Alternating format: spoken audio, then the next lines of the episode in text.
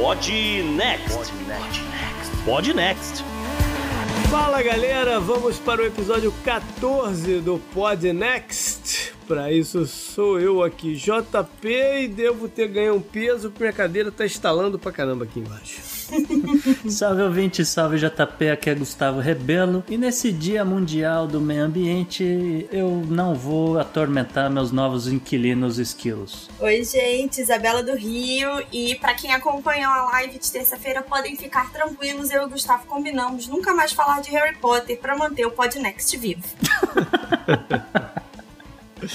Isso, é, como a Isabela já mencionou, para quem segue a gente nas redes sociais, tanto no Instagram quanto no Twitter, se não segue, deveria, porque assim você fica sabendo que a gente tem feito algumas lives, algum, algum conteúdo para YouTube, como é, né, justamente essa semana saiu o, o switch do episódio número 13 e agora já deve estar disponível no seu feed e você pode ouvir como é que foi essa live com o escritor, autor Fábio Barreto. O episódio a gente she só faz aqui um disclaimer, né? Que ele não foi editado, ele não tem exatamente a mesma qualidade que um, um episódio, vamos dizer, do Podnext, assim, um episódio normal do, do, do Podnext, mas por enquanto também, né? Isso é uma coisa temporária, mas assim, é mais pra gente tocar em alguns assuntos que a gente não traz aqui pro programa. Então, dito isso, aproveitem esse extra, continuem nos enviando feedbacks. Você pode nos achar no, no e-mail contato arroba opodnext.com ou no Twitter e no Instagram pela arroba o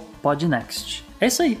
E vamos aos destaques do programa de hoje. A pauta quente da semana não poderia ser outra senão os protestos por todos os Estados Unidos. De onde eles vieram e para onde eles vão. O ranking da semana também tem a ver com as manifestações, os números dos ataques à imprensa durante as passeatas. A personalidade positiva é Elon Musk, mas vamos combinar que ele tem um pezinho na bizarrice. Mas o destaque bizarro oficial é um pedido de auxílio emergencial no Brasil para jogador de futebol? Na economia, um texto de Alexandre Schwartzman indicando que a recuperação econômica não será tão rápida quanto um V. Gravamos esse podcast no Dia do Meio Ambiente e a pauta fala de novas formas de olhar para os acordos comerciais e o desmatamento. Na agenda histórica, clássicos da literatura e assassinatos que não poderiam ser mais atuais do que a pauta quente da semana. E como sempre, fechamos com as dicas e um pequeno extra com um dos e-mails que recebemos. Bora pro episódio?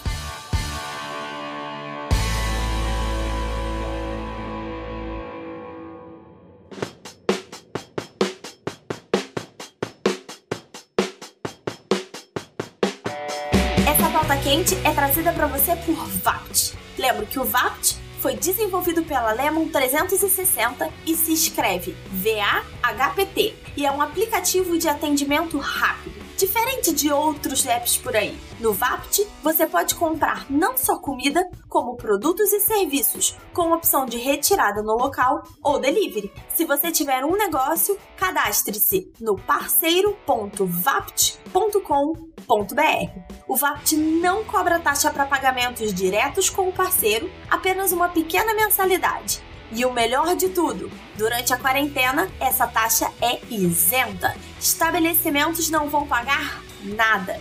Para você usar, baixe hoje mesmo o aplicativo na Apple Store ou Google Play. Fale com seus restaurantes favoritos para entrarem em contato com o VAPT ou, se preferirem, mandem mensagem pra gente que facilitamos a conversa. Bora lá no VAPT!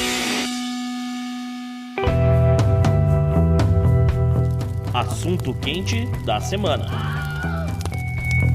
Seria impossível pra gente entrar nesse programa e não falar do maior acontecimento dessa semana, que foram os protestos aqui nos Estados Unidos e no mundo inteiro, mas mais aqui nos Estados Unidos, ainda em decorrência da morte, né, do assassinato do George Floyd, que a gente trouxe na semana passada lá no nosso obituário. Ele morreu depois que um policial teve uma, uma chamada de. Aparentemente ele estava com uma nota de 20 falsa que ele tentou passar no posto e aí ele esperou, né? É, finalmente esclareceram um pouco, porque realmente até onde a gente sabia ele tinha sido preso por usar algum tipo de documentação falsa. Agora esclareceram que ele estava num, numa loja de conveniência, ele tentou comprar um cigarro, ele pagou com uma nota de 20 dólares falsa e ele teria, teria saído da loja com esse cigarro e o, e o atendente estava lá, tipo, apontando pro cara, ei, ei, volta aqui, peraí, você não pagou o negócio, entendeu? Então teve um teve esse mal-estar todo aí. É, mas não justifica o que aconteceu não, pelo amor de em Deus, seguida. é, É, não. não justifica o que aconteceu em seguida, que foi o policial é, imobilizá-lo de uma forma extrema, ajoelhando no pescoço dele. Aí teve, teve tudo que a gente já falou, de súplica, né, por, por, por parar e tudo mais, e acabou com o falecimento dele aí, se já estava a caminho do hospital, se já tinha morrido ali mesmo no chão, enfim. O fato é que é mais um caso de brutalidade policial contra um negro, né, e o negócio explodiu. As pessoas já estão, né, com os ânimos acirrados, frustradas com Covid, e o negócio tomou uma proporção justa, né? Porque foi um caso terrível e se alastrou e tem impactos para vários lados e a gente vai percorrer esses impactos aqui. Quando a gente estava discutindo a pauta, uma coisa que eu falei lá era porque o Gustavo estava mencionando, ah, eu acho que no final das contas não vai mudar tanto. E eu falei, mas espera aí, o que que tem de diferente nesses protestos dessa vez que podem gerar uma mudança de fato? Né? Essa é a questão mais importante de todas. É, eu acho que também uma coisa que a gente precisa entender, JP, é que os protestos começaram sobre a morte do George Floyd, assim como aconteceu com diversos outros casos de brutalidade policial contra pessoas negras, né? Tem vários casos aí nos últimos anos. E só um parênteses, Isa, é, inclusive em Minnesota, tá bom? Só para registrar que não é o primeiro caso de brutalidade policial em, em Minnesota. É, e aí o que eu, na verdade, o raciocínio que eu tava fazendo, né, a ideia que eu queria passar é a seguinte: os protestos se tornaram, e aí engancha nisso que o JP falou, qual é a diferença? É que eles ganharam uma proporção muito maior do que só George Floyd, né? Eles trouxeram à tona todo um debate sobre racismo nos Estados Unidos, da forma como os negros são tratados em diversas áreas, né? Não só pela brutalidade policial, que realmente pode vir a causar uma mudança, né? Algumas pessoas têm feito paralelo com 1968, né? E todo o movimento é, do, do, Martin Luther King. Eu acho que ainda tem uma distância, né? Muita coisa, a situação política é muito diferente. Mas acho que o grande cheat é que George Floyd virou um mártir de um movimento que hoje em dia é muito maior, né? E a gente precisa falar sobre isso, porque quando a gente pensa nos protestos, por exemplo, no Brasil, ganhou uma conotação completamente diferente porque os protestos no Brasil são diferentes, não tem nada a ver com isso em si. Não, o protesto no Brasil já vinha acontecendo, essa foi, foi mais um fim de semana de protesto. Mas o que eu queria dizer é que é, a gente estava tocando naquele ponto se vai haver uma mudança ou não. Então, eu acho que vai, e acho que a gente tem que pegar. Você falou aí do, do, do, dos direitos civis, daquele processo. Se a gente pegar daquela época para cá, às vezes a gente tem uma percepção que, pô, nada mudou, mas as coisas mudaram sim, né? Gradativamente ela muda. É um processo longo, porque a gente está falando de um evento. Por certo, o evento mais traumático da história da humanidade é a questão do, do, do processo de escravidão, do, do, sistema de escravidão usado na, nas Américas e tal. Então, é, é, a cicatriz disso aí é muito profunda. O que a gente tem são sim avanços. A gente teve já alguns outros protestos, teve aqueles protestos fortíssimos. Vocês não, de repente, não, não, vão, não vão lembrar, não é da época de vocês, mas os protestos do começo dos anos 90 foram fortíssimos. E alguns outros que tiveram mais recentemente. Acho que a gente evoluiu bastante do começo dos anos 90 para cá. Parece que não, mas evoluiu sim. A gente está numa outra época. O que eu acredito assim também, JP, é que hoje em dia, para qualquer lugar que você olha, tem uma câmera apontando para alguma coisa. Seja no seu celular, etc. Há 30 anos atrás, esse caso George Floyd ia ficar por isso mesmo, porque você não ia ter câmera, talvez no máximo a loja de conveniência ali que a gente mencionou tivesse alguma câmera e tal, mas ia passar muito batido. Essa também é uma diferença do protesto de agora para outros. A maioria dos outros, eles aconteceram aconteciam após o indivíduo, né, ter sido absolvido e gerado o sentimento de impunidade. Esse é proativo, né? Esse é agora, a gente quer agora. esses outros protestos, eles eram reativos ao sentimento de impunidade. Esse já é falando, ó só, os caras assassinaram e ele começa daí, mas está se adiantando. Porque se você pegar o caso do George Floyd, é muito parecido com o do Eric Garner lá em, em Nova York, que os policiais também asfixiaram ele e ele também morreu. Os, aqueles protestos vieram depois que os policiais foram inocentados. Né? Mas o, o, caso é muito similar. E é importante a gente declarar que a polícia, a brutalidade policial, ela faz parte da história da, da, das corporações policiais. Ela é brutal por sua natureza. Né? O sentimento de impunidade do que esses caras fazem é que não cabe mais. Né? As pessoas não toleram mais esse sentimento de impunidade. Porque o da brutalidade, a pessoa já até sabe que ela é um tanto inerente. A não ser que se mude todo o sistema policial, é, ela, ela é um tanto inerente né? E ela vai além dos negros. Os negros sofrem muito mais, mas é, é ela, é, por exemplo, teve o caso lá de Buffalo, que até o, o tá rolando uma revolta lá, os policiais estão pedindo demissão toda porque dois policiais foram suspensos porque atiraram no chão um senhor de idade, né, de 75 anos, o cara ficou estatelado lá no chão. Ele era branco, ele tava protestando, né? Não, não, ele foi devolver um capacete. É, mas no meio ali da, da, da área do protesto, né? Não, ele falou: olha, moço, eu achei esse capacete, toma aqui de volta, eu tô devolvendo porque acho que é de, é de vocês e tal. E o cara empurrou ele. Foi é, uma falta é. de noção tremenda ali. É, é. Eu ainda acho que é, é mais, vai mais a fundo, JP, pelo seguinte: eu acho que isso foi os primeiros sete dias, ou os primeiros cinco dias. Hoje em dia virou uma, uma questão sobre racismo mesmo, não só de brutalidade policial, mas de tudo o que os negros sofrem. A gente falou, por exemplo, há algumas semanas como a população negra de Chicago sofre muito mais com o Covid pelas condições de vida, né? Saiu um estudo essa semana mostrando que é, não tem a ver só com áreas pobres da cidade, porque um negro no 1% mais rico dos Estados Unidos tem tanta chance de sofrer brutalidade policial quanto um branco no lower 30%, né? No, no 30% mais pobres. Então, acho que ganha uma dimensão muito maior do que só é, brutalidade policial ou só né, George Floyd. Impunidade também. Isso. Eu quero, quero fazer um, dois comentários. Um é sobre a questão da impunidade. As leis estaduais são terríveis nos Estados Unidos. E muitas das leis ainda são muito antigas. A começar aqui o nosso da Flórida. Ah, Flórida, putz, vai, vai ver o Código Penal do Alabama.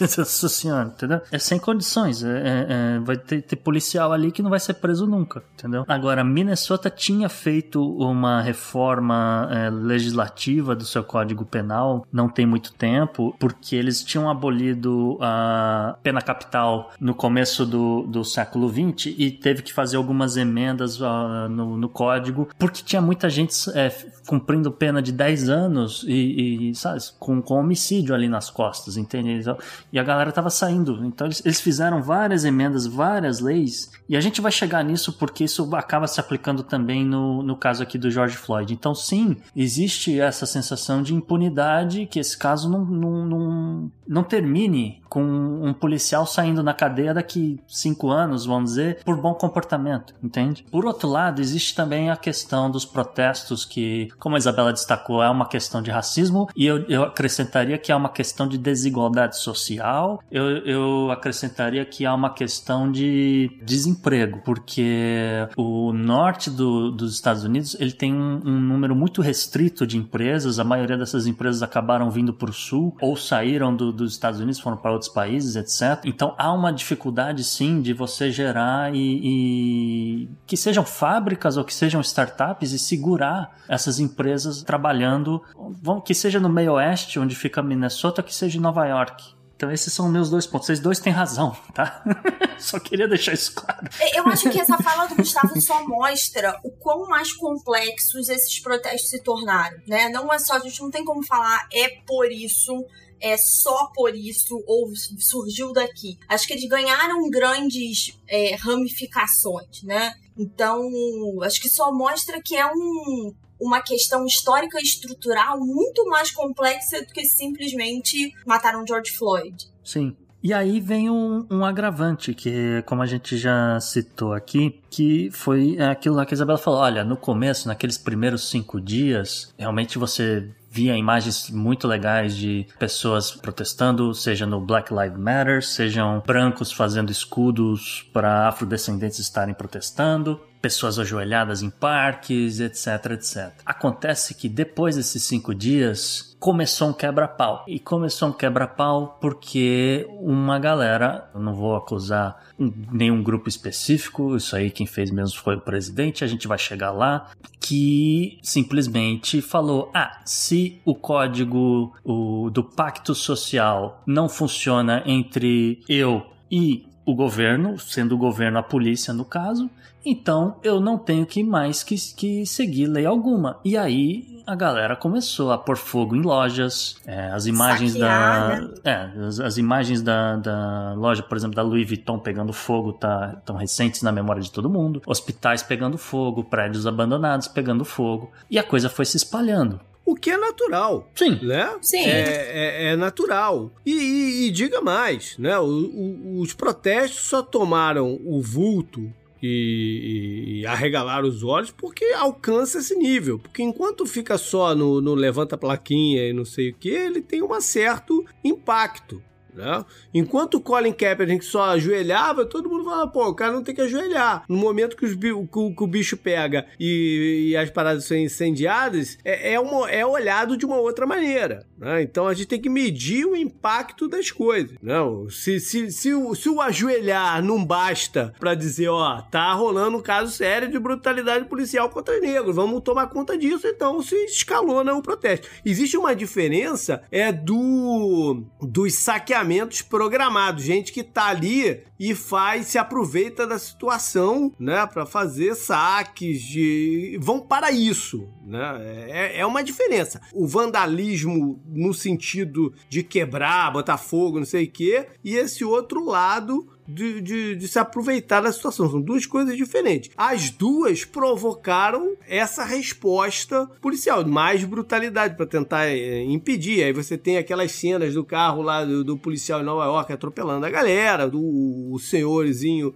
em Buffalo sendo empurrado, a galera descendo o pau lá no, nos protestos, em quem tá protestando lá em Los Angeles, ou lá em Filadélfia, nego acossando os caras contra um barranco, sei lá, tem, tem para todo lado. Isso me lembra um paralelo com as manifestações que a gente viu aqui em 2016, né, que começaram por 20 centavos no aumento do transporte e tomaram um vulto gigantesco de conotação política, de defesa de diversas coisas e muitas pessoas dizem que a eleição de 2018 foi muito afetada afetada por esse movimento, né? Mas tem um, tem um agravante nos Estados Unidos, Isa. Não sei fazer mérito no, desse caso no, no Brasil, mas eu consigo, eu consigo falar dos Estados Unidos, que é o seguinte: no meio desses grupos causando esses vandalismos todos, e que, que sim, como o JP falou, olha, tem gente que está se aproveitando porque, sei lá, tá desempregado, então a galera estourou a fábrica lá do Cheesecake Factory, invadiu, roubou um bolo. Isso é uma coisa. Não tô dizendo que é justificável, não tô dizendo é, é, outro papo. Agora é o seguinte: existem pessoas que são, é sabido e foram presos, etc. Pessoas que são supremacistas brancos que estão no meio dessa situação e te, há vídeos, há muitos vídeos dessas pessoas que arremessaram coquetel molotov em restaurantes que por um acaso os donos ou sócios etc são afrodescendentes. Existe pelo menos um federal officer, o nome dele é David Underwood, 53 anos, em Oakland, afrodescendente que levou um tiro e morreu na hora. Uhum. Tá, isso aí tem que ser dito porque se não passa batido, né? Ninguém é, não, fala já, essas já, coisas. Já tá então... tá tudo no meio, tá tudo acontecendo junto, né? Virou uma, essa muvuca toda. Então tem gente atirando em policial, tem gente pondo fogo em, em propriedade privada, vamos dizer assim. Inclusive, eu vou, agora eu vou, vou, falar do presidente, que o presidente... Isso, agora eu falar do presidente, porque a resposta foi violenta, né? E, Isso. E, e até motivada por essa figura, né, do Donald Trump, que ao invés de tentar apaziguar a situação, coloca mais mais fogo na parada toda, né? Começa no dia que ele, ele solta uh, o tweet dizendo: Eu vou tornar o grupo Antifa terrorista nos Estados Unidos. Até agora eu ainda não sei se isso foi legal ou não, se foi uma movimentação legal ou não, porque a legislação prevê somente para grupos estrangeiros, né? E esse é um grupo descentralizado, não tem. É, assim, é, ele- muito curioso o negócio movimento. do Trump, o negócio do Trump é o seguinte: essa estratégia que elegeu o Trump, elegeu o Bolsonaro no Brasil e outros caras desse, dessa mesma linha, para ela funcionar, você precisa ter um oponente, né? um Sim. oponente para estar ali chocando, em choque o tempo inteiro, né? Quem era o oponente até, é, até nesse momento agora? Era o vírus. O vírus ele não tem como bater de frente com o vírus. É, o vírus não tem rosto. O vírus no terror, ele é mais forte, ele avassala o, o negócio. Então ele se aproveitou para tentar criar um novo oponente. Ele, ele tá todo embananado. Eu sei, e aquela imagem, né, dele saindo, polícia abrindo caminho, né, com um spray, não sei o quê, aquilo provocou uma ira. Ele tá sendo processado. É, ele tá, provocou uma ira de gente dentro do Partido Republicano, já teve é, críticas. No meio de tudo, ele ainda veio com aquele negócio de invocou o ato lá, né, de É, ele cogitou, ainda É. não é oficial. É, nem então vai. é isso que eu, que- isso que eu queria É, dizer. nem vai. Isso, é, isso ele fez mais pra causar do que por Pra causar, coisa. é. Mas, Então, mas gera resposta. Você teve o general lá, o Metz, que foi é, o secretário de defesa, vindo a público Ele falar. vocês estão malucos usando tropas dos Estados Unidos contra americanos. Você tem os ex-presidentes, né? Primeiro o Bush, logo em seguida o Obama, vindo com declarações muito fortes também. Já essas declarações são, são uma resposta a, a essa atitude do, do, do Trump, né? Então tem várias coisas aí no meio acontecendo e na parte de política também, né? Porque ele, ele, ele tá tentando encontrar um rumo para estratégia política funcionar nessa. Pra campanha. É, o discurso político direcionar pro lado que ele quer, né? É, e aí o, o que eu ia abrir parênteses é, saiu um estudo de uma universidade que eh, mostrou que com a questão racial, né, o Biden teria aberto maior vantagem sobre o Trump. Exatamente da forma como ele é, lidou, né? Os americanos confiam mais no Biden para lidar com a questão racial do que no Trump. E aí eu queria levantar um- uma questão que eu ainda não vi isso ser analisado, até porque a campanha eleitoral tá muito abafada por tudo que tá acontecendo. A gente muito em breve vai ter que abrir um espaço aqui na pauta quente de volta para a eleição americana, hein? É, a- a- tá, tá tanta coisa maluca acontecendo, mas a gente vai ter que abrir esse espaço aqui na pauta quente. O que eu queria perguntar é o seguinte, JP. O Partido Democrata já disse, né? A, a família Obama fala muito isso, a, a Hillary fala muito isso, que a eleição de 2016 foi perdida porque os democratas não foram às urnas, né? Faltou a presença do voto feminino e do voto negro em estados-chave. Esses protestos podem ser um desencadeador para que as pessoas vão votar mais, né? E exijam seus direitos. A gente viu aí, a gente comentou por alto problemas de estados. É, o Trump ameaçou cortar auxílio né, emergencial de estados que favorecesse o voto domiciliar, porque isso favorece os democratas. Então, acho que essa movimentação toda, toda essa, essa questão racial, acaba gerando uma plataforma positiva para os democratas, muito mais do que para os republicanos. E muito mais para o Biden do que para o Trump, pensando só nas figuras e não nos partidos como um todo. Uhum. Bom, e no final de tudo, a gente tem que mencionar os protestos estarem acontecendo em época de coronavírus. Sim. né? Sim. Isso vai ter um outro impacto que a gente vai perceber daqui a uma semana, dez dias talvez, nos números de infectados. Uhum. né, nas aglomerações. Inclusive, o- o- hoje eu vi uma notícia que já pediu para todo mundo que estava envolvido né, nesse evento aí, lá da foto do Trump e tal, entrar automaticamente de quarentena. Porque quando eles jogam o gás, as pessoas tossem pra caramba por causa do gás. Então saiu tossindo umas pessoas em cima das outras lá. Então já já pediu para todo mundo entrar de quarentena. Né? Ou seja, no meio disso tudo, tá, tá sendo. A gente sabe lá o que, vai acontecer, né? E sabe o que, que eles fizeram? Eles criaram uma, um raio. É aquelas cercas móveis, né? Pro pessoal fazer bloqueio. Existe um raio de não sei quantos quarteirões em Washington. Então não dá mais pra você fazer manifestações na frente da Casa Branca, por exemplo. Já foi. Ok, mas já, já, já, já pintaram lá a rua de né? Com, com o nome do Black Lives Matter, já mudaram o nome da rua para Black Lives Matter, então já, já teve seu efeito, né? Eu só queria concluir essa, essa pauta quente dizendo o seguinte: independente do, do, do que aconteça, que o presidente fale ou deixe de falar, ele é o presidente, ele pode sim declarar o que ele quiser, não quer dizer que ele está executando aquilo que ele está dizendo, não quer dizer que ele esteja certo também. Você trazer de volta o ato de 1807, o, o ato de insurreição, para usar tropas é, americanas contra americanos, que justamente isso teve que acontecer por conta da, de conflitos de secessão, etc. Isso é um erro, tá? Você é, fazer os seus protestos está dentro do seu direito? Sim, está dentro do seu direito. Você tocar fogo propriedade privada também não está certo, tá? Porque tem, como a gente falou, é, são lojas que às vezes pode ser de uma família, que pode ser afrodescendente, pode ser uma minoria, pode ser qualquer outra minoria, na verdade, que não tem nada a ver com a história, entendeu? O cara tava lá só tentando, sei lá, vender comida, que seja, pra gente que tá com Covid em casa, sabe? Taca fogo só na, na delegacia. Taca fogo na delegacia? Não sei também, porque policial tem família, sabe? Eu tenho ah, quatro mas... vizinhos aqui, policiais. Esvazia, esvazia e taca fogo. Então, a, a, a, o, o, meu ponto aqui é o seguinte: dois erros não justificam um acerto nessa história toda. Quando, na, na verdade, a resposta tem que partir do legislativo, e para partir do legislativo, a, galera tem que votar. Eu acho que esse que é o, a moral dessa história toda. A galera tem que votar para que se mude alguma coisa de fato. E vale lembrar uma frase pô, muita gente que, que escuta aqui o programa assistiu, de Battlestar Galactica né, do general Adama, quando, quando pergunta para ele se o exército deve tomar a função da polícia. E ele fala que não. Polícia é polícia, exército é exército. Quando o exército tem que fazer exercer a função da polícia, o povo vira o inimigo, porque na,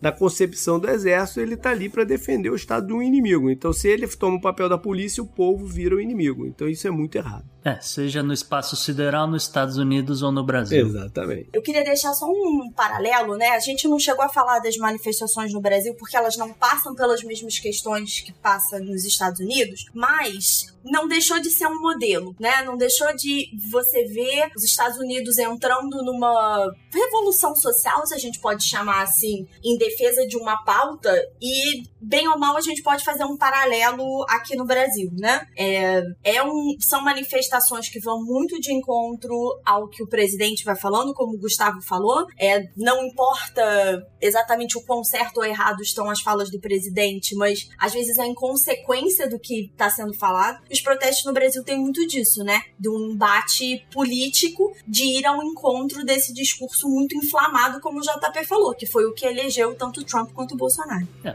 as coisas têm que ter consequência. Up next. Up next.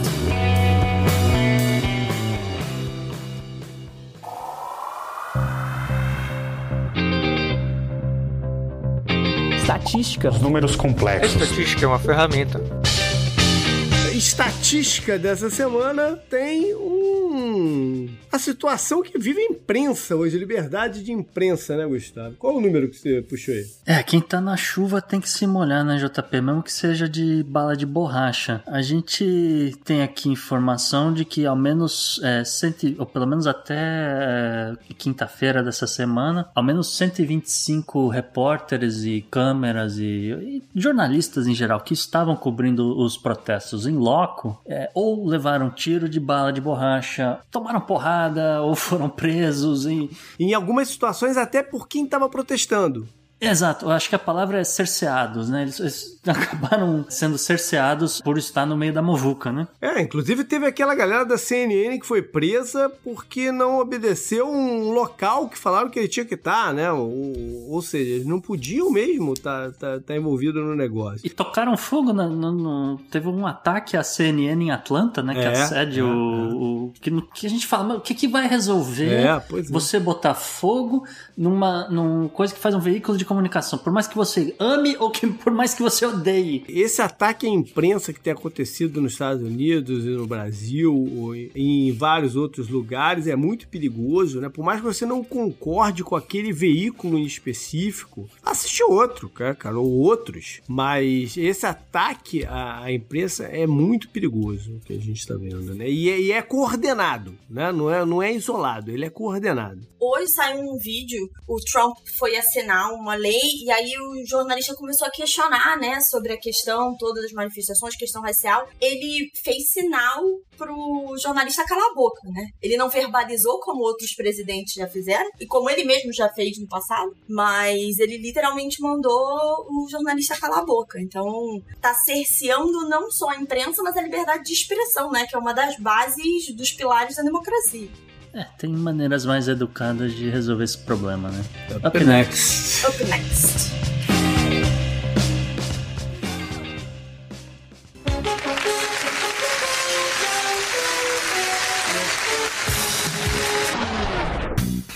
Isa, deixando o Covid e protestos de lado, o que, que você traz pra gente hoje na figuraça da semana? Quem diria, né, que a gente ia conseguir alguém completamente fora desse cenário, mas o nosso prêmio de figuraça da semana vai para Elon Musk, basicamente pelo seu enorme feito no lançamento do Falcon 9, que é da empresa espacial do Musk, né? Ele é muito conhecido por ser dono da Tesla, mas ele também é o dono da SpaceX cujo grande objetivo é levar as pessoas ao espaço até de forma turística, né? Quem sabe o JP um dia estará vendendo bilhetes para o espaço. Mas, por que o Falcon 9? Por que ele tá aqui hoje? Porque foi uma missão histórica. É a primeira missão tripulada da empresa. É uma parceria com a NASA. Tanto que no foguete tem o símbolo da NASA da década de 70, se eu não me engano, né? Pelo enorme sucesso do retorno do foguete, essa é uma das diferenças da SpaceX, que reutiliza os foguetes para redução de custo. Além disso, foi uma missão para colocar dois astronautas americanos na estação espacial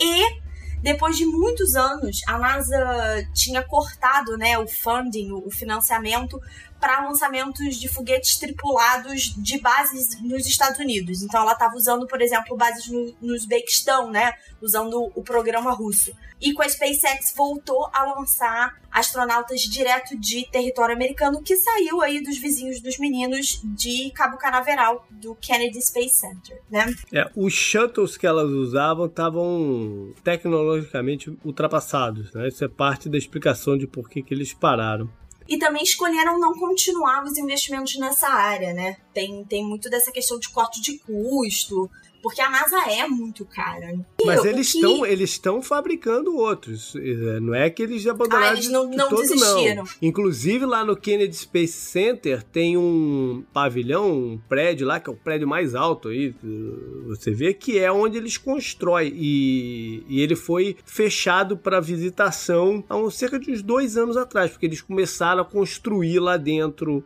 o negócio e aí por uma questão de, né, de, de, de confidencialidade ninguém pode pode visitar. É, eu tenho duas observações a fazer que é o seguinte, é, e é interessante esse negócio de reutilizar os foguetes, e para deixar claro que eles estão reutilizando, o Musk não deixa pintar. Então se você olhar o foguete de perto no lançamento, né, câmera, num detalhe lá, você vê a, as marcas de, do, do, próprio atrito do foguete com o ar que fica na, na pintura, as ranhuras, tudo você consegue enxergar tranquilamente que, olha, putz, né?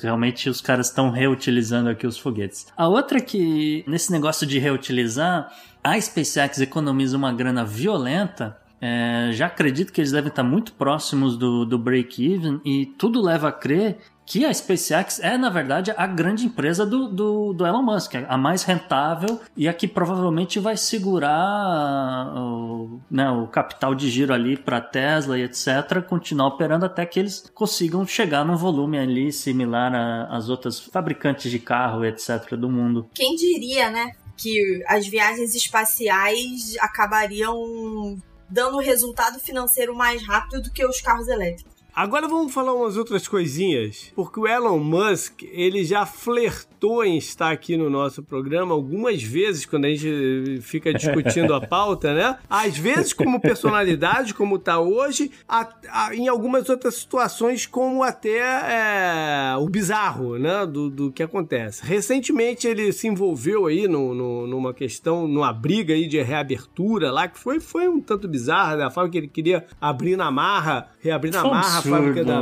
É, é, o que a gente falou, a pessoa é livre para falar o que ela quiser, é, mas. É, Mas tem que ter consequências, né? Ele, ele, a, a Europa disse alguma coisa que, ah, já que tá todo mundo aqui em quarentena, todo mundo fechado, nós vamos dar prioridades para carros elétricos. O Elon Musk se assanhou todo e falou: Meu Deus, eu tenho que fabricar carro como se não houvesse amanhã, eu vou abrir minha fábrica, não sei o quê. Aí começou a comprar briga com todo mundo, com o governador, com o prefeito, etc. Então, ao mesmo tempo que ele é ser visionário, né, do, do Tesla, da SpaceX e tal, ele aos poucos também assume um pouco do que o. Acho que é Zagal que fala lá no Nerdcast, que ele tem tudo para se tornar um vilão do James Bond, né?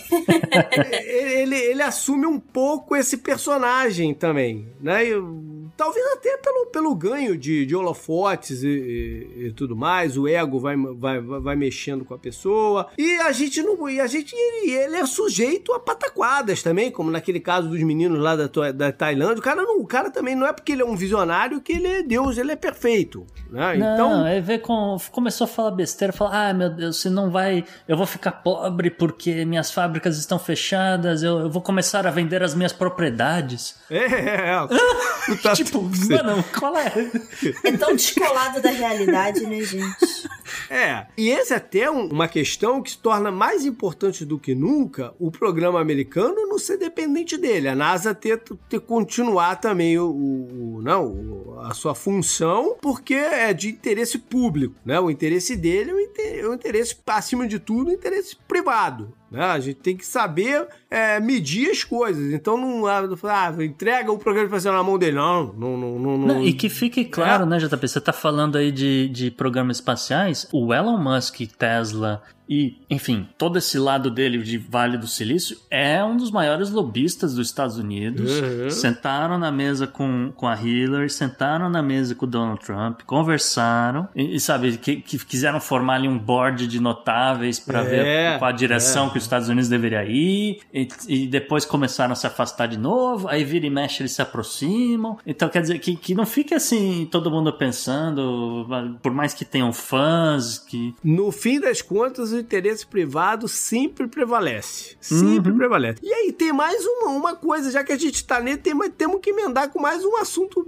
né, que ele fletou com o bizarro, que era o um negócio lá do, do, do, filho dele, né? Eu queria que ele fosse pauta do bizarro. Quando saiu essa notícia, eu joguei no nosso grupo, falei, gente, por favor. Ele teve um filho há menos de um mês, né? E ele queria uhum. registrar o nome da criança como X. A E, que é na verdade um símbolo junto, né? Que é um símbolo fonético. A tracinho 12, né? E deveria ler como X, Ash, A12. Então, o X, a variável X, né?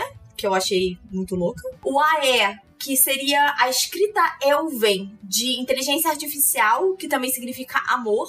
Achei muito louca também essa linguagem que inteligência artificial e amor são as mesmas coisas. E a 12, a 12, é uma referência ao Archangel 12, que é o precursor do avião SR-17 que o Elon Musk admira muito. O problema é que, segundo o Estatuto da Califórnia, não se pode registrar crianças com qualquer símbolo que não seja do alfabeto americano. Então, eles não puderam registrar o 12, né, o algoritmo 2, e resolveram trocar isso pelos números romanos, que dá X, I, I. E até agora não se sabe se eles conseguiram registrar esse símbolo AE, porque também não é um símbolo do, do alfabeto. Mas é, para vocês saberem como ler o nome, eu e o Gustavo estávamos praticando, né, Gustavo, antes de entrar. X, X, X. É isso?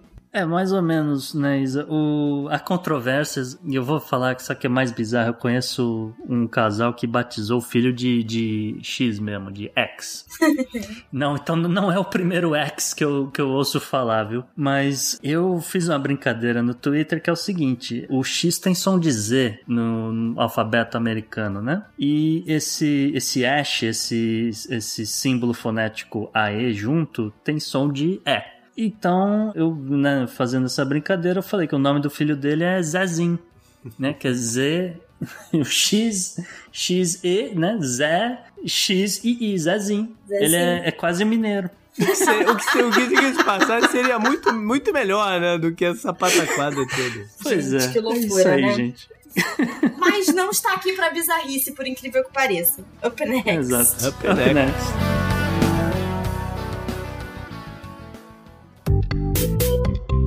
Enemies are innovative and resourceful, and so are we. They never stop thinking about new ways to harm our country and our people, and neither do we. You can actually see Russia from land here in Alaska. E por falar então em bizarrice, Neymar Júnior na área. É, pois é, JP. Foi um, uma quarta-feira foi muito engraçado, porque assim, o dia começou com a notícia, né? Olha, o Cristiano Ronaldo vai receber, vai estar tá acabando a temporada, ou deveria ter acabado a temporada na Europa. Ele vai receber mais 105 milhões de, de dólares, alguma coisa assim, de salário. Não, não inclui patrocínio nem nada. E graças a isso ele atinge a marca de um bilhão de faturamento, né? Com esse contrato dele com a Juventus e tal. Então, Cristiano Ronaldo aí, o primeiro jogador de futebol da história a se tornar bilionário. Parece que é 6 milhões por post no Instagram que ele faz, né? Que ele cobra. Meu Deus. Uma coisa assim. É, só que no mesmo dia que sai essa notícia, sai a seguinte notícia: alguém utilizando o CPF e demais dados do nosso amigo aí Neymar Júnior conseguiu ser aprovado no recebimento de auxílio de emergência do governo federal brasileiro para ganhar incríveis 600 reais. então tá aí, no mesmo dia que Cristiano Ronaldo se torna bilionário, Neymar conseguiu seus 600 reais. Parece brincadeira, né, cara? É, é óbvio que tem alguma coisa maluca aí, e alguém deve estar tá usando, mas, mas é, é muito a cara, cara de Brasil isso, né, cara?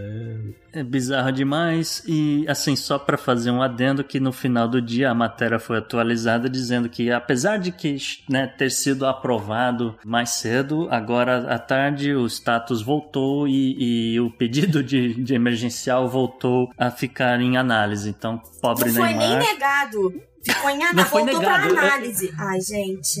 Voltou pra análise, exato. Tinha que ser investigado, né? Se investigar quem é que tá usando os dados aí, né? A coisa que mais tem no auxílio emergencial no Brasil é fraude. Pois é, isso tem que ser investigado, porque é óbvio que não é o Neymar que tá pedindo. 600 reais pro Neymar, pô. É, é... é isso que eu ia dizer. Eu fiz uma conta, eu peguei o salário, só de salário, não é de novo, não inclui outras atividades do jogador, só de salário o senhor Neymar recebe a cada 38 segundos 600 reais. Então ah, tem que ser investigado, porque isso é obviamente uma fraude. Up next. Up next. Up next.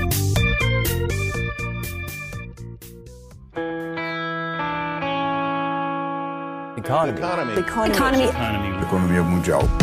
E para falar de economia, Bela, o que, que manda aí pra galera? Eu mando que eu tenho que admitir, meninos, vocês estavam certos. É, o nosso V de recuperação, o nosso não, o meu, né, que eu esperava quando a gente começou a falar de recuperação econômica da pandemia, parece cada vez mais distante no Brasil. Eu ainda acho que eu preferi estar errado, só para deixar é, isso claro, registrado, claro, por claro. favor. Não, pois é, por isso que me dói muito, assim. Ele marca também uma interpretação, né, do a, a dificuldade de interpretar o que estava acontecendo naquele período em março, né? Por exemplo, a, a NBA não tinha a menor ideia que quando parou ali ali ia ficar parado até 31 de julho. E, e tantos outros, né? Que, que, que não tinha a menor ideia e estão aí ainda batendo a cabeça para ver como é que se resolve. Né?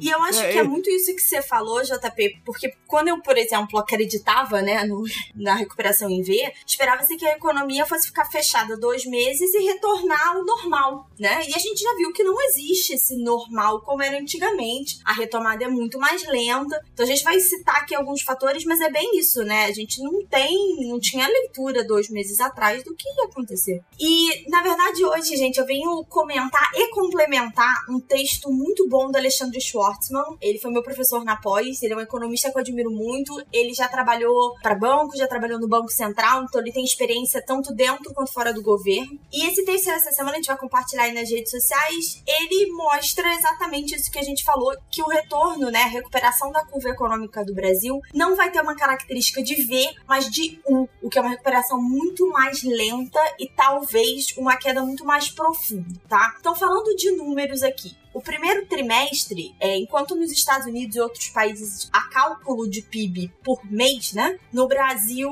é só trimestral. Então, o primeiro trimestre, uma queda de 1,5%, sendo que a pandemia basicamente só afeta março, né? Então você vê que um mês compensou os meses de janeiro e fevereiro que mostravam uma recuperação muito discreta, mas os números eram positivos. E determinados dados do BC mostram uma queda de 6% na produção industrial de março, que bateu o recorde anterior, que era da crise de 2008. Dados de desemprego também estão um pouco desatualizados, porque o trimestre de desemprego termina em janeiro, e aí o próximo agora que saiu, os dados seriam de abril. Então, até o final de janeiro, 11,2% de desemprego, subiu um pouquinho para 12,5% terminado em abril. Parece pouco, mas em termos absolutos são 5 milhões de desempregados a mais, dos quais 3,7 milhões do mercado informal.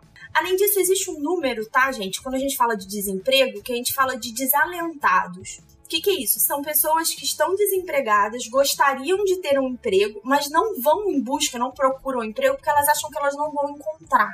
E chegou, bateu ao recorde de 5 milhões, a recorde da curva histórica, tá? Além de tudo, a gente comentou no episódio passado uma queda forte dos rendimentos da renda das famílias de 3,3, também é a maior queda em qualquer período da história. Esse texto do Schwarzman, o que eu acho muito interessante, é que ele mostra que esses dados refletem poucas semanas do impacto do Covid. A gente, isso não é uma medida da crise como um toda. Então a gente pode esperar resultados ainda muito piores, especialmente para PIB. A expectativa dele, de muitos economistas, é uma retração de 10% no segundo trimestre. E para vocês terem ideia, gente, 10% bate todos os números de 1980, da década perdida, da maior recessão mais longa que o Brasil já viu. Então, assim, os números estão muito, muito ruins. Tá? Então, os números no Brasil são especialmente ruins piores do que em outras partes do mundo, faz com que a retomada aqui desacelere. E aí, o que eu queria trazer, né, que não tá nesse texto e o que eu queria trazer para vocês? Por que que no Brasil então tá sendo pior? Por que que a expectativa de recuperação aqui é muito mais lenta do que no restante do mundo? Primeiro, muito pouco acesso de micro, pequena e média empresa ao crédito. A gente comentou que sobrou entre aspas crédito, não porque as pessoas, né, foi muito grande essa opção, mas porque o crédito não foi adequado a quem precisava e ao que era necessário. Já falamos também da saída de capital estrangeiro, que também é muito forte. Isso é causado por uma série de motivos, mas também pela instabilidade política, né? Então, falamos aí um pouquinho na pauta quente, a forma como o presidente se coloca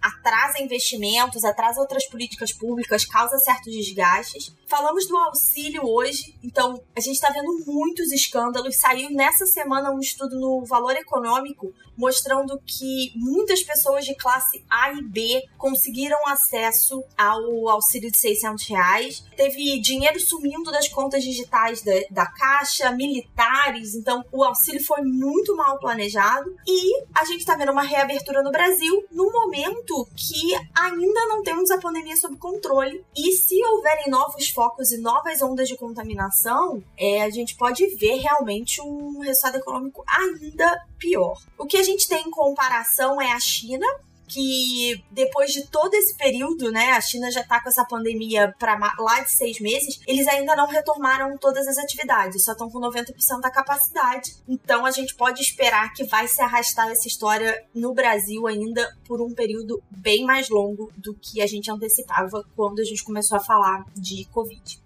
Isa, às vezes uma crítica que a gente recebe aqui no, no Podnext é que a gente só comenta, a gente às vezes não dá sugestão, a gente não, não ajuda, vamos dizer, é, de alguma forma o, o, governo, etc. Você tem alguma ideia do que, que o governo poderia fazer para. Peraí, cara. Aí eu tenho que rir, cara. A nego critica que a gente não ajuda o governo. Ah, você não quer saber os e-mails que a gente recebeu aqui, viu, Eu, no alto do meu não doutorado em Chicago, tá, gente? Vamos deixar bem claro que eu não tenho um doutorado em Chicago como Guedes e como Schwartzman. Eu acho que a grande falha do Brasil foi na sessão de crédito, tá? Que foi uma coisa que a gente viu muito pesado. É, a Europa agora tá enfrentando determinados problemas, né? A Alemanha, a Suprema Corte Alemã brecou a ajuda alemã ao bloco, né? Mas a gente viu isso com muito peso nos Estados Unidos e em outras partes do mundo. Eu acho que foi muito pouca opção de crédito e o que teve foi muito inadequado, tá? Não houve estímulo de. Eu vi muita gente criticando os bancos. É claro, tem minhas infinitas críticas aos bancos, aos prédios bancários e tudo, mas acho que faltou estímulo do governo para a cessão de crédito, para garantias aos bancos. É, os bancos se fecharam em, em, crédito ao mesmo tempo em que uh, eles estão sob ataque do legislativo numa legislação muito negativa para o setor bancário, o aumento de, de impostos. Então, acho que a grande. Se tivesse que apontar um, um principal erro, eu acho que seria o, o setor de crédito. É isso aí. É. Up next. Up next. Up next.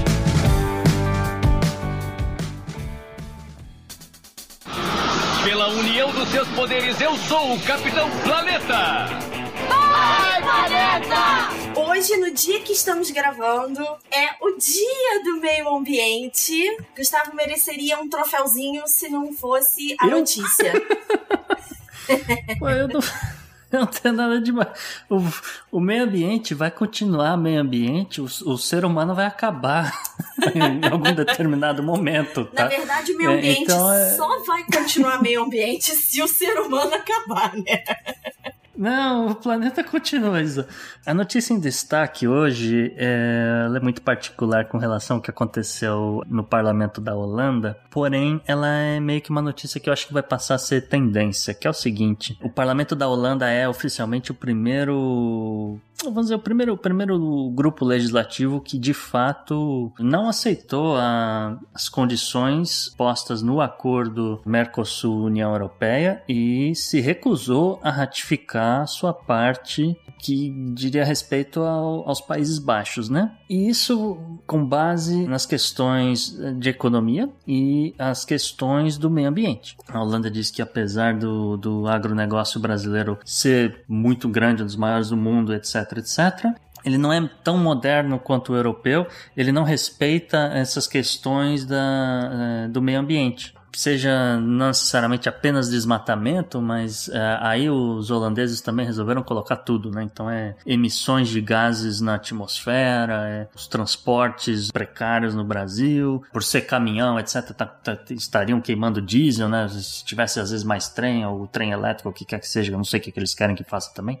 vamos ser sinceros. Mas a real é, é- é que eles falaram que eles não vão aceitar, eles não vão ratificar, e a gente já tinha mencionado, pelo menos não aqui no Podnext, mas em outros, em outros canais que eu participo, já tinha sido mencionado que, por exemplo, o caso do Canadá, o acordo de livre comércio do Canadá com a União Europeia, que ficou emperrado por, por décadas por causa da Bélgica, porque o pessoal das mineradoras belgas, principalmente do sul, perto com a França, não admitiam que as mineradoras canadenses pudessem entrar no bloco, e aí, obviamente, porque o, cana- o minério canadense era muito mais competitivo do que o, o minério ali belga, e ficou emperrado só porque um legislativo disse, falou, não, não vai rolar. Então, é, com essa posição da Holanda, a gente já pode Mas, não, mas a Holanda aí- não deve ficar sozinha nessa, né? não, a Holanda não vai ficar sozinha, mas a Holanda já foi o primeiro e isso aí já é o suficiente pra emperrar o acordo de vez. É isso que eu tô querendo Uhum. chegar. É, mas vai ser mais contundente do que isso, né? Do que só um... Sim, sim, é, você pode colocar aí pelo menos mais cinco anos de- se degladiando ali o Itamaraty, relações internacionais, toda essa turma aí, tentando convencer o- o- os holandeses de assinar. A partir do momento que a Holanda negou a ratificação, o, o legislativo francês também já falou: não, é tranquilo, a gente também não vai assinar esse negócio porque a gente não consegue fazer negócio com alguém que não respeita o Tratado do Clima de Paris. Inclusive, foi uma declaração da ministra do Meio Ambiente da França, a Elisabeth Bornet, falando especificamente do Brasil neste caso aqui. É, mas é, faz, faz parte de um contexto maior, porque, por exemplo, os Estados Unidos também não respeitam e ela provavelmente faz negócio com os Estados Unidos, né? O- Não, não, não. Fazer negócio é uma coisa. Você ter um acordo de livre comércio é completamente diferente, JP. Sim, porque mas eles têm livre comércio. acordos com os Estados Unidos também. Sim, mas não de livre comércio. Não livre comércio, mas acordos próprios, né? É, É, mas assim, o, o Brasil não vai deixar Sim, de vender é. carne para a Europa, o Brasil não vai deixar de vender, sei lá, para o resto do mundo, etc. Agora, eh, não vai vender com um custo menor de, de impostos. Algumas barreiras, não só tarifárias, algumas barreiras fitossanitárias vão ser mantidas. A gente está vivendo um momento de transição nessa relação comercial do, do mundo, né? Com, com vários acordos globais sendo quebrados e esses acordos bilaterais para todo lado, né? E, e isso, não, isso não vai dar certo no longo prazo. Alguma coisa diferente vai ter que acontecer. É, mais ou menos, assim, é, são for- é, dá um pouco mais de trabalho, mas também eu consigo enxergar um pouco mais de vantagem. Sim, mas, não, não- mas ele não é sustentável a longo tempo. Não é sustentável. Não, mas a, que- a questão aqui é até mais abrangente, como você falou, JP, que é o seguinte, o Brasil poderia tranquilamente ser um líder global nessa questão de vender, vamos dizer, um- uma carne de boi que seja, ou uma proteína né, animal de qualquer fonte que seja, ou, ou, ou, ou que seja melões ou frutas, etc. Poderia ser o, o pioneiro dizendo, olha, eh, apesar de tudo, apesar de que o, o desmatamento eh, não é zero, as queimadas não são zero, a, a gente ainda é o melhor do mundo nisso aqui, tá vendo? Porque a gente tem um. Mas isso dá trabalho, cara. O, o, o Brasil não tá no DNA do Brasil. O DNA do Brasil, infelizmente, é extrativista. Entendeu?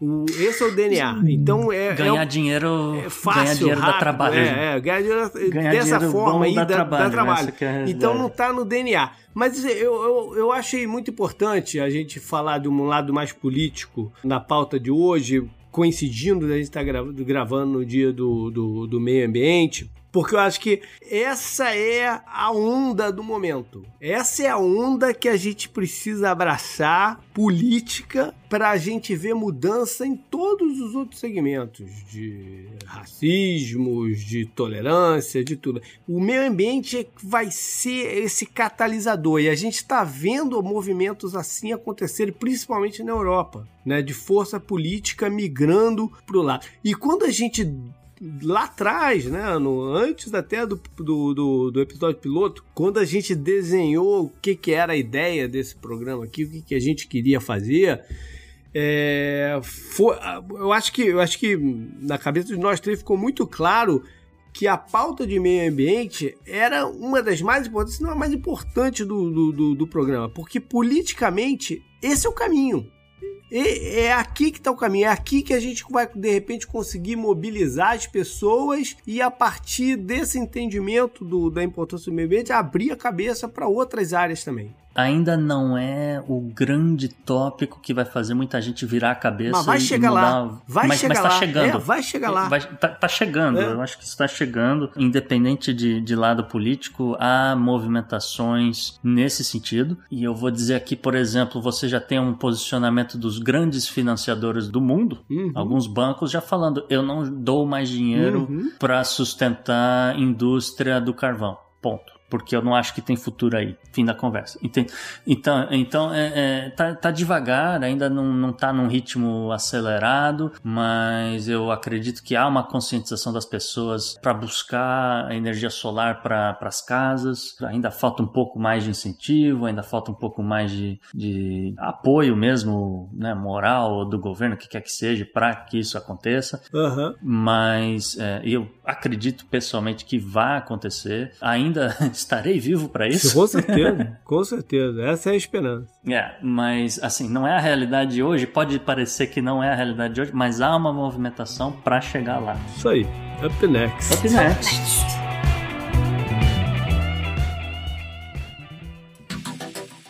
Anote no seu calendário. JP, traga para nós a sua já tradicional agenda histórica. Isso.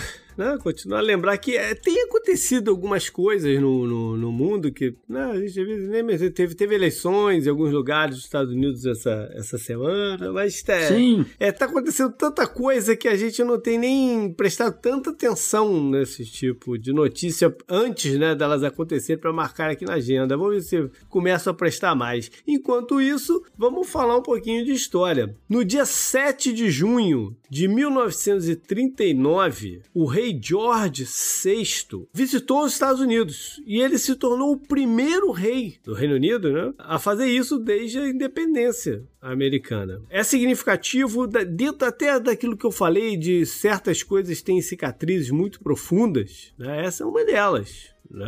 Tem orgulho aí envolvido, tem um monte de coisa. E o George, avô da atual rainha, ele cruzou a fronteira lá do Canadá, o Niágara, até os Estados Unidos, depois visitou Nova York, alguns outros lugares e tal, mas foi o primeiro rei. Também em junho 7, só que de 1942, três anos depois, o George já não era mais o rei, já tinha morrido, foi o dia que acabou a Batalha de Midway, lá no Pacífico. E essa batalha, teve até um filme recente, se eu não me engano, né? Com esse mesmo nome, Midway. É, é, é, é, eu não vi o filme não, mas eu sei que tem um filme agora recente. Essa batalha é chamada de aqui nos Estados Unidos de Turning Point, né? A batalha uhum. que virou a história, né, lá do Pacífico, já que tudo indicava que os japoneses não seriam derrotados por lá né? Salvo engano, a ilha de Midway ainda é domínio americano. É, né? é, é, lá no meio do nada. E foi uma tremenda de uma estratégia ali de inteligência contra inteligência e tal para se chegar na vitória. E a partir dali tem outras, outras batalhas e outras vitórias importantes, mas a, a, a partir dali foi o contrário, né? Foram os Estados Unidos migrando cada vez mais até chegar no, no Japão. Se antes eram algumas defesas de território, agora passava a ser é, recuperação e, e, e ataque. Então, essa foi a batalha-chave da Guerra no Pacífico. No dia 8 de junho de 1968, o homem suspeito de matar o Dr. Martin Luther King, o James Earl Ray, foi preso. Ele é preso e depois ele é solto. Nunca se provou que ele fosse o, o real assassino. E vai dentro dessa questão que a gente falou de impunidade lá no começo do programa, né? Toda essa, essa indignação. E a família do, do, do Martin Luther King já se pronunciou até a favor do, do, do, do, do James Ray. Ele disse que já algumas vezes que foi alvo de uma conspiração e tal. O fato é que na última revisão que o governo americano fez do caso, eles apontam de fato James Ray como ter sido ele motivar por, por motivos Enes e, e, e, com conspiradores não identificados que tenha sido ele mesmo que matou, ou seja, mais um. Né? E é justamente esse paralelo que o, que o JP está construindo, é justamente um dos paralelos que muita gente tem usado para justamente nesse caso do George Floyd. É, foi a, um estopim, é, já obviamente estava rolando o, o movimento dos direitos civis nos Estados Unidos, mas a coisa ganhou muita força com a morte do pastor. É, vou, vou, vou, fugir completamente aqui da pauta, mas teve, teve um tweet muito engraçado essa semana. O O.J. Simpson tweetou qualquer coisa. E aí, nego, é, aí nego caiu de pau, né? Pô, não sei o que, tá então você eh, tweetando sobre impunidade, não sei o que, papapá. Aí um cara, e aí, aí deu uma viralizada, porque um cara falou: Ei, deixa o homem em paz, porque ele foi o único que conseguiu bater o sistema aí, né, cara? E, e, e saiu com. Único no sentido de único da raça negra, né? Que conseguiu bater o sistema e reverter a coisa aí do negócio. Mas enfim.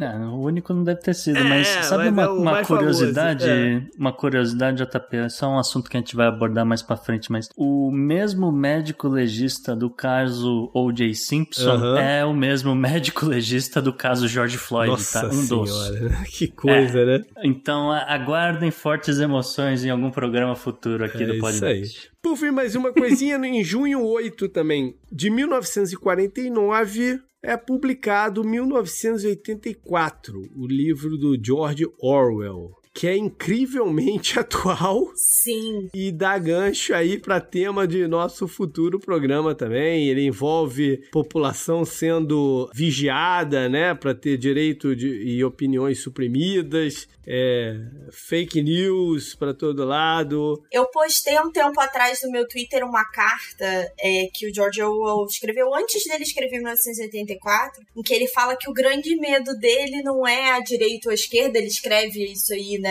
Logo depois da Segunda Guerra, ele fala que o medo não é a direita ou a esquerda, mas o autoritarismo. Uhum. Então. Yeah. É, o meu também. É muito. E é mais atual do que nunca. Mais o, atual do que nunca. Quando Trump foi eleito, 1984 voltou a ser o livro mais vendido dos Estados Unidos. Tirem suas próprias conclusões. Tamo junto. Up next. Up next.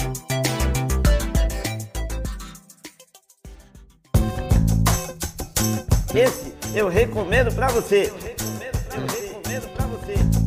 E já deixamos a primeira dica do dia, que é o 1984, que acho que todos nós três aqui recomendamos essa leitura. Mas vamos deixar outras dicas aqui também. JP, qual é a sua dica dessa semana? Então, a minha dica vai ser mais leve. Não, não, não, não, não vou pro lado pesado, vou pro lado leve hoje. Eu tô assistindo. Eu tô assistindo de uma forma bem light, né? Eu vejo um episódio hoje, daqui umas duas semanas vejo outro, porque na verdade é um grande novelão, mas é um novelão muito interessante, que é a série Downton Abbey, que se passa na Inglaterra, né? Você pegou pra ver Downton Abbey Eu tô também? vendo já há muito tempo, né? É que eu, é que eu, não, eu não tenho saco pra ver ela em, assim, vários capítulos de uma vez, fazer um negócio. Tem- são, já são cinco ou seis temporadas, né? É, tem um filme também. É, É, é, eu tô no finalzinho da segunda, porque eu vejo, assim, muito esporádico. Ele é um novelão. um novelão. E, mas é muito interessante porque ele, ele corre por diversos fatos da história, né? E, e como ele afeta a vida de um lugar pequenininho lá da Inglaterra, né? E por acaso no último capítulo que eu assisti tava mostrando a gripe espanhola matando um- um- algumas pessoas lá, enfim, é, é do cacete, cara. Mas é, mas assista com esse espírito de que é um novelão, né? Um novelão E mesmo. é, um, é uma série super premiada e eu tô dizendo, ah, você também tá vendo porque outro dia eu tava zapeando nos outros serviços de streaming que eu tenho aqui e, obviamente tava lá, Downton Web, todas as temporadas disponíveis é, no Amazon Prime pra quem tiver. Eu sou exceção, nunca assisti nenhum episódio, gente. Nadinha, nadinha. Extremamente premiado, só isso que eu digo. Tem a Maggie Smith, que eu amo de paixão, mas assim, nunca me atraiu assistir. É. Muito bem, Gustavo, sua dica essa semana. Eu peguei uma dica hoje bem leve, viu, Isa? Porque acho que tá todo mundo precisando rir um pouco, distrair um pouco a cabeça. A minha recomendação é o episódio 49 do História no Cast, que é um, é um podcast de história. Eles têm uma pegada mais descontraída, falando aí de, de casos históricos e tal. Essa semana em particular, eles trouxeram o Marcelinho, que é um personagem do Eric Gustavo, em que eles pegaram ah, cartas de amor do imperador Dom Pedro I e deram pro Marcelinho ler. É isso.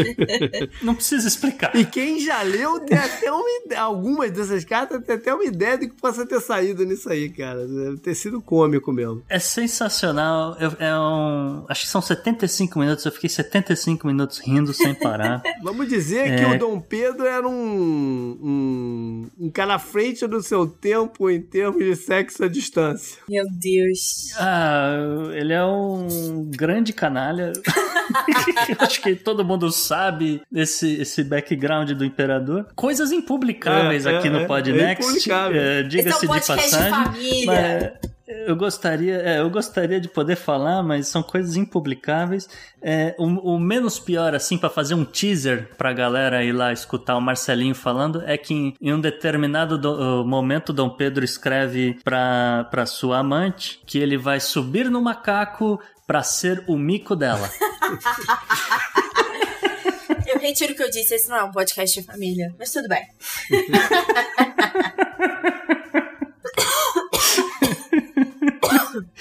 Isabela Fontanella, o que, que você tem de dica essa semana? Ai, gente, eu fui pra um lado mais informativo, tá? Enquanto o Gustavo quer fazer vocês rirem com a história, tem um uma docu-series, né? Que é uma série de documentário, uma coisa assim, na Netflix, que em inglês chama History 101, em português tá com o título de Direto ao Assunto. São oito episódios que explicam determinadas questões, né, históricas que permeiam aí a história. E, curiosamente, muitos dos episódios têm a ver com coisas que nós já falamos aqui. Então, China, energia nuclear, é, conta um pouco da história da corrida ao espaço, então explica um pouquinho aí dessa questão da NASA. Muito, muito interessante. Os episódios são bem rapidinhos e são bem interessantes. Up next.